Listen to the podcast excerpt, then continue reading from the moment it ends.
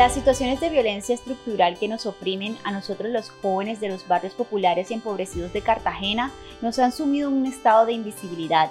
Pareciera que no existimos.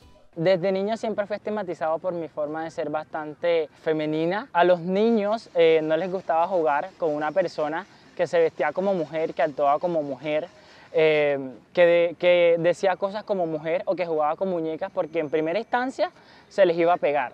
Y segundo, porque ellos también se ganaban una, fama de maricones. Los jóvenes, niños y niñas, eh, siempre me estaban tachando de inservible, de poca cosa, de que quizás en un futuro eh, no iba a tener como eh, las bases suficientes quizás para mantenerme en una profesión o en otras cosas que yo quizás podría hacer dentro del marco de la sociedad. Y es que a uno le toca aguantar tantas etiquetas cuando es totalmente diferente a las cosas que estamos acostumbrados a ver. Para mí la violencia de género es bastante complicada porque es una forma de llenarte de miedos, de inseguridades, de minimizarte como persona de hacerte cambiar toda una esencia y toda una personalidad, eh, quizás para encajar en un lugar en donde, nunca, en donde nunca fuiste bien recibido. La primaria fue bastante complicada. En el bachillerato eh, entré a la institución educativa Santa María. Los jóvenes de igual manera seguían ultrajándome y tratándome eh, eh, de manera no, no, no, justa, la verdad. Prácticamente mis promedios, no, mis notas no eran altas. Y no porque quizás no le diera todo el esmero, el esfuerzo, sino porque toda esa, todo, toda esa ira que, que, que, tenía, todas esas cosas que, me decían, yo me las quedaba y, y, me las creía y decía que quizás no iba a poder salir adelante y me sentía horrible. Todas las mujeres siempre hemos sido estigmatizadas por nuestra forma de vestir, nuestra forma de andar, nuestra forma de pensar. La sociedad siempre nos ha idealizado como el sexo débil, como un objeto sexual, como la persona que no es capaz sin ser así. Como mujer adolescente me siento muy incómoda y molesta por salir a la calle y escuchar comentarios sobre mi cuerpo, los cuales yo no he pedido.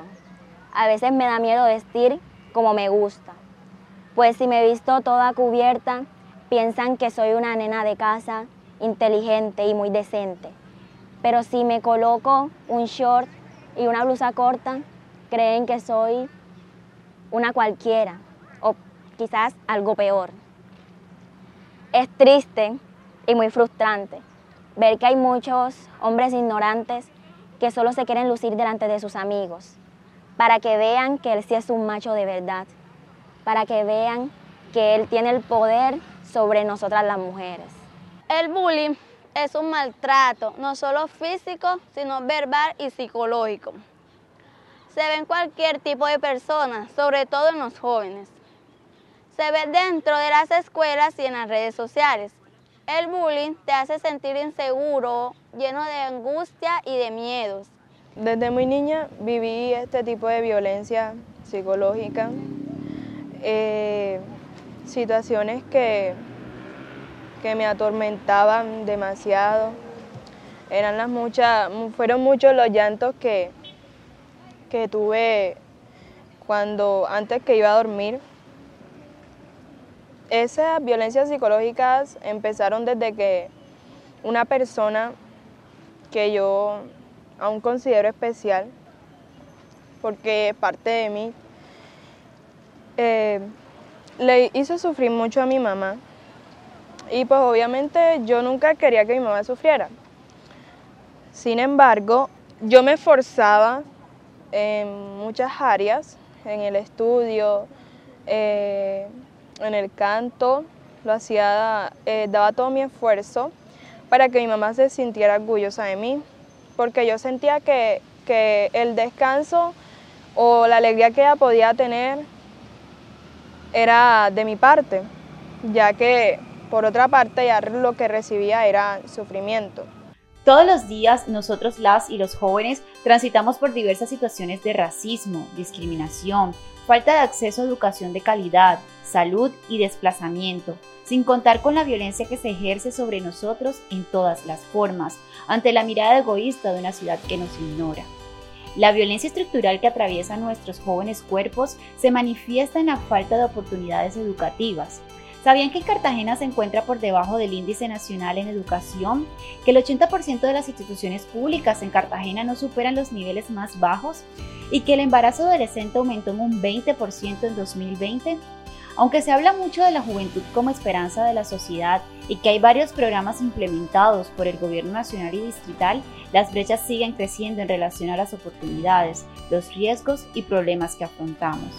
Tengo que soportar miradas, y comentarios del señor de la calle, del panadero, del vigilante, de los profesores, de mis amigos y hasta de mi propia familia.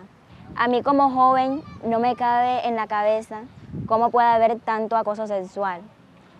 Esos hombres a veces suelen ser racistas. A las mujeres negras nos dicen cosas horribles.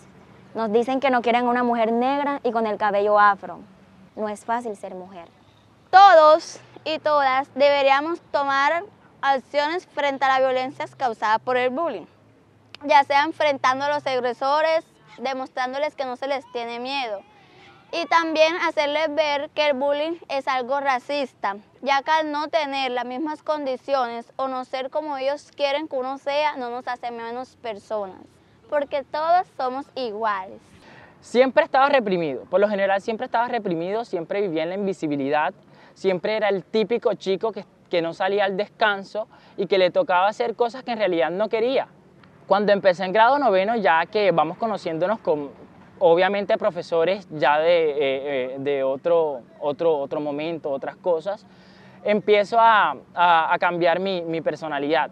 Los profes, por lo general, siempre me han dicho que soy un chico bastante inteligente, un chico de, que piensa bastante de manera crítica y me tocó tomar eso como ancla para yo quizás poder surgir en lo que estaba, en lo que estaba, o sea, en la sombra en la que me encontraba. Me tocó tomar mi intelecto para yo poder participar en espacios eh, quizás em, en los que todo el mundo se veía para poder eh, sobresalir, para poder eh, avanzar.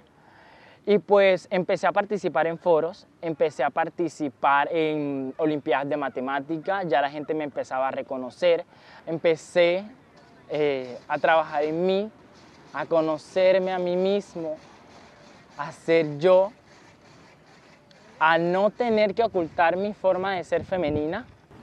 Yo toda la vida, toda la adolescencia, he tenido que aceptar esos comentarios machistas, como te es muy sexy, eres linda, está muy buena, mamacita, etc. Nunca le daba una respuesta a esos comentarios por miedo o porque incluso me sentía vulnerable en ese entonces. Hasta que un día me cansé de esos comentarios y le daba una respuesta educadamente.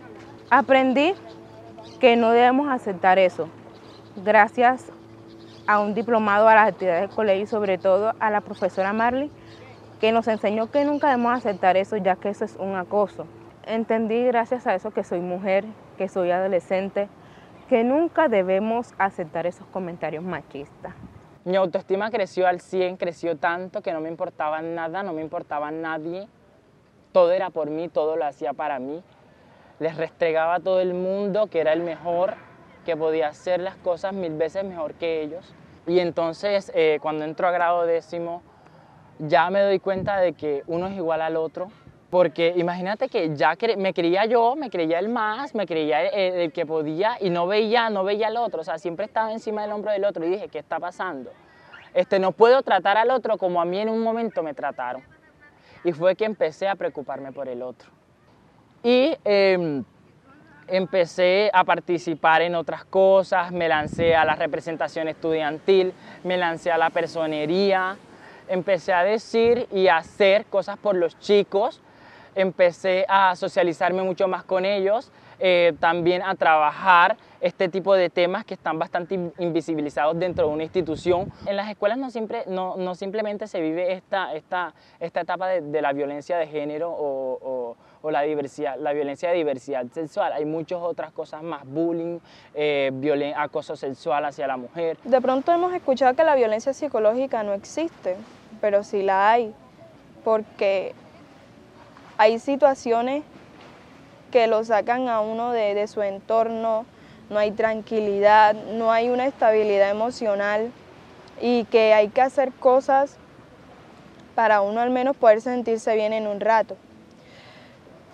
Sin embargo, soy una chica fuerte, gracias a Dios, y con la ayuda de mi mamá, de mi papá también, hemos salido adelante porque es una situación que, ha afectado a mis padres y también a mí.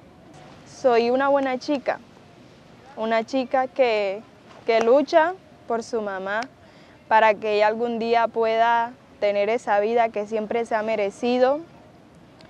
Para mi papá, esa vida que, que yo pienso que desde muy jóvenes debieron de tener y este diplomado me ha ayudado tan mucho, mis compañeros que han estado conmigo, el conocimiento que he adquirido, este, y que sé que algún día las cosas van a cambiar. Y me vi como un hombre gay con posición de liderazgo y demostré que un hombre gay puede ser representación de respeto para toda una comunidad de más de 1.500 estudiantes. Y desde, desde allí, desde esa posición como líder, empecé a hacer muchísimos cambios con, con las otras personas porque me relacionaba. Este, obviamente ya no reproducía ese acoso, porque uno con un simple chiste también dice muchísimas cosas. Imagínate que a mí también me, acosaban, me acosaban de manera, de manera eh, verbal y física ya cuando uno conoce y está en espacios y ya se educa en este, en este, en este tema, ya uno sabe que hasta un chiste puede cambiarle la vida a otra persona. Las y los jóvenes continuamos en una lucha constante para procurarnos un futuro en mejores condiciones a través de la formación, el liderazgo, el arte, la música, el deporte. Todo se convierte en una forma de resistencia, en una estrategia de supervivencia que nos permite subsistir en esta ciudad desigual.